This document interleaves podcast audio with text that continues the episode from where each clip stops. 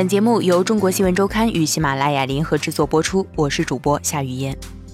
换一部 VR 手机还要多久？扎克伯格最近对马云说，五到十年后，VR 手机将成为市场主流，希望脸书能够在天猫上首发 VR 产品。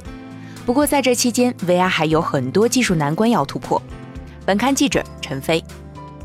三月十九日，在国务院发展研究中心主办的中国发展高峰论坛二零一六年会上，美国脸书公司首席执行官马克扎克伯格在与阿里巴巴集团董事局主席马云对话时表示，希望马云能够帮助他们在中国市场首发虚拟现实 VR 产品。马云笑答：“没问题。”扎克伯格表示，二零一六年会成为 VR 年，五到十年之后，VR 手机会成为市场主流。此前数日，阿里巴巴首次对外透露，该公司已全面启动“败家”计划，想要引领未来购物体验，并将协同旗下的影业、音乐、视频网站等，推动优质 VR 内容产出。在硬件方面，阿里将搭建 VR 商业生态，加速 VR 设备普及，助力硬件厂商发展。听起来，在不久的将来，宅人们足不出户就能通过 VR 淘宝、逛商场了。虽然如今能够体验到的 VR 仅仅是加强版的 3D 游戏，自2014年，脸书公司斥资20亿美元收购了 Oculus VR，虚拟现实就成了各界关注的热点。高盛集团在其发布的2015年虚拟现实报告中预测，到2025年，VR 市场总额将达到800亿美元，VR 技术将在未来广泛应用在视频游戏、事件直播、视频娱乐、医疗保健等九大领域。目前，视频游戏是 VR 应用的核心领域。在北京朝阳区龙湖长楹天街的一家 VR 体验馆里，商家为体验者提供了 Oculus 头戴显示器，并有近十种不同的体验项目，包括过山车、打僵尸、海底漫步、鬼屋探险等。除了观光式的全景视频，还有着意于营造临场感、追求惊险刺激的游戏项目。谷歌推出简易版 VR 眼镜 Cardboard 之后。最受欢迎的应用也是此类项目，人们最喜欢用那个纸盒子来看恐怖电影。不过，在提供进入式体验这一点上，Oculus 的设备显然更有优势。在体验 VR 版过山车的时候，使用者需要带上头戴式显示器，然后坐上一个室内版的过山车座椅，它与游乐场过山车的座椅很像，甚至也有一个 U 型安全杠将人固定住。这种悬空吊在支架上的座椅。会随着你在显示器中看到的场景变化而倾斜角度，从而提供逼真的失重感。准备就绪后，就如同穿越时空一般，在 VR 世界中的冒险开始了。你会感觉自己真的坐在一台过山车上，行进中甚至能感觉到轮子与轨道间哐啷哐啷的碰撞声。在沿着轨道缓慢爬升到高处之后，就是让人心跳加速、手心出汗的抛落。比真实的过山车更高、更快，甚至有一段拖出车轨的空中漂移过程，滞空时间长到像是在飞。即使不断提醒自己这都是假的，在技术造就的视觉奇观面前，这是不由自主地感受到真实的恐惧。无怪乎有人预言，将来 VR 可能会取代主题乐园。不过，在这样的 VR 体验中，你也能发现一些不足之处。身侧的岩壁上似乎能看到液晶显示屏的小格子，分辨率实在不高。远处的云彩动都不动，是名副其实的背景板。总之，如果你想追求《黑客帝国》中描述的那种令人分不清虚幻与现实的体验，普通的 VR 线下体验店可能要让你失望了。在国外，更多富有创意的 VR 应用方式正在逐渐开发中。著名的 VR 主题乐园 The Void 能让人体验到从真实的空间中走入虚拟迷宫。这家来自美国盐湖城的 VR 公司在刚刚结束的2016年 TED 大会上十分火爆，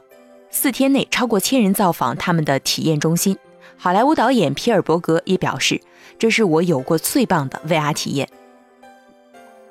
然而，The Void 并非纯正的 VR 项目，而是混合现实。它结合了真实世界与虚拟世界的环境，利用物理实体和数字模拟对象的实时相互作用，来营造逼真的场景和体验。而对单纯使用计算机模拟的 VR 来说，要达到真假难辨的程度，还有许多难关需要攻克。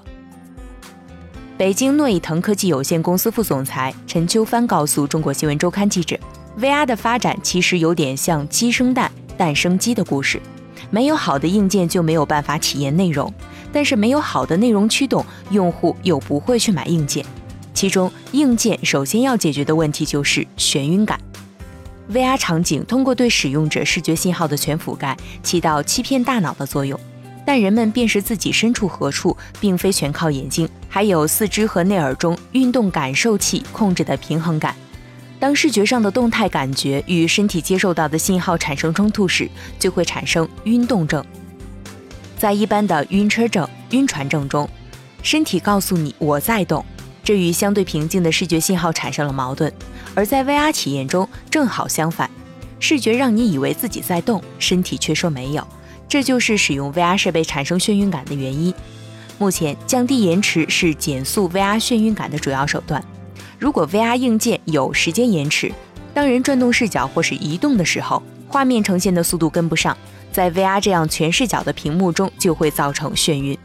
除了设备对头部动作的跟踪，画面延迟在很大程度上取决于显示屏的刷新率。目前世界上最先进的 VR 设备刷新率在七十五赫兹，这意味着。画面从渲染完成到显示在屏幕上，每七十五次至少需要一秒的时间，约等于每次十三点三毫秒。再加上安全保险的时间，一般是十九点三毫秒的延迟。而要减少这个延迟的时间，需要提升包括传感器灵敏度、信号传输速度、图形处理速度等一系列的数据。也就是说，软件和硬件都需要提升。而使用体验良好的 VR 硬件，显然对个人电脑的配置有着更高的要求。Oculus 公司创始人帕尔默拉奇说：“对于普通消费者来说，适配 Rift 头盔的电脑才是最昂贵的产品。这种配置的要求高到什么程度呢？”他说：“一台配置专业级显卡的 Mac Pro 电脑价值六千多美元，但这种配置仍然不能与我们的设备匹配。”所以，想要有超凡的 VR 体验，还要先考虑下你手上的电脑配置够不够用。VR 目前还面临着另一大难题——互动控制。作为领先企业，Oculus 在这方面也没有完美的解决方案。该公司即将发布的可追踪运动的控制器 Oculus Touch 将配有一对手杖式的控制器，但这些控制器不符合我们身体的动作习惯。当你戴着 VR 头盔，沉浸在另一个世界中，却偏偏发现还要用一个手柄进行操作，该有多么令人扫兴啊！陈秋帆说：“VR 是一种沉浸感非常高的媒介形态，所以对交互方式在符合人类直觉、降低学习成本、保持沉浸感等方面都有很高的要求。现在，一些公司正尝试开发一些更自然的操作方式，用手指甚至眼睛来操作虚拟世界。” Leap Motion 就是这样一家公司，他们推出了 VR 操控解决方案 Orion。这个方案通过一套完整的动作捕捉技术，能够让使用者在虚拟世界中自由地用手指控制一切。另一家 VR 创业公司则提供了眼球控制技术，这种技术基于一套眼球追踪系统 IUI，包括先进的眼部扫描仪及眼球追踪硬件，再加上一个独立的用户 UI。用户只需要戴上一部改装过的 VR 头盔，在熟悉界面和短暂的训练之后，就可以直接用眼神操作 VR 系统，包括移动光标至某个应用、控制游戏、操作物体等。身为 VR 第一代言人的扎克伯格说：“在我刚学会走路时，我的父母用笔记本记下这个过程；